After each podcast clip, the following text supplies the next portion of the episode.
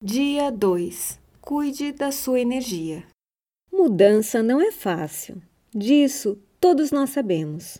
E por não ser fácil, precisamos de esforço. E o esforço, por sua vez, precisa de energia. E é aí que eu tenho duas perguntas para você. Como está o seu nível de energia? E a segunda, você tem cuidado da sua energia? A neurociência diz que para ter o melhor do seu cérebro, o melhor da sua energia, você precisa cuidar de quatro pontos básicos: nutrição e hidratação, exercícios físicos, dormir bem e silenciar a mente. Quando você busca estar em dia com estes quatro pontos básicos, a sua energia é muito maior. Tem agora outra pergunta para você. Como você tem cuidado de cada um destes quatro pontos básicos? Nutrição e hidratação.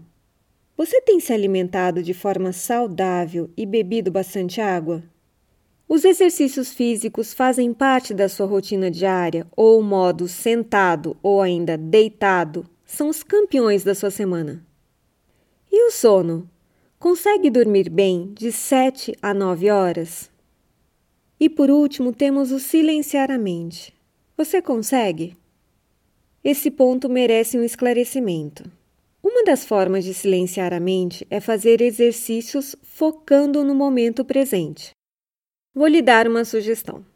Faça uma refeição sentindo o gosto da comida, saboreando e procurando identificar cada ingrediente.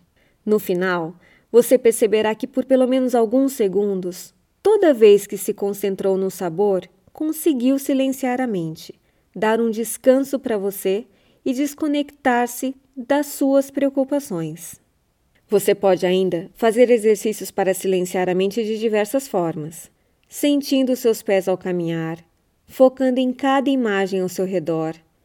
Ao tomar banho, sentir o aroma do sabonete, o barulho da água, o importante é você exercitar o foco no momento presente para conectar a atenção a algum estímulo. E quando achar que não tem nenhum estímulo disponível, lembre-se de um que está presente na sua vida o tempo todo: a respiração. Essa é uma das razões pela qual muitas técnicas de meditação sugerem que você foque na respiração. Se você se sente cansado, percebe que em muitos momentos do dia está sem energia, faça algo por você. Faça algo para melhorar a sua energia. Uma outra forma de cuidar da sua energia é o que eu chamo de economizar energia. Para isso, uma das possibilidades é diminuir os itens da sua lista. Se está com muitas coisas para fazer, diga não. Deixe de fazer algumas coisas. Frequentemente nos habituamos com uma carga de trabalho alta, mas somos nós que colocamos tantos itens na lista e nos sentimos sobrecarregados. Nunca me esquecerei de uma situação que cheguei meio em tom de reclamação falando para o meu chefe que tinha muitas coisas para fazer. Ele, num olhar tranquilo, me disse: Se a sua agenda está sobrecarregada, a culpa é sua. Na hora não entendi, nem gostei, mas hoje dou completa razão a ele. Quantas coisas nos colocamos para fazer que é completamente desnecessário ou que outra pessoa poderia fazer? Precisamos ser criativos, encontrando outras formas de fazer as coisas e poupar energia.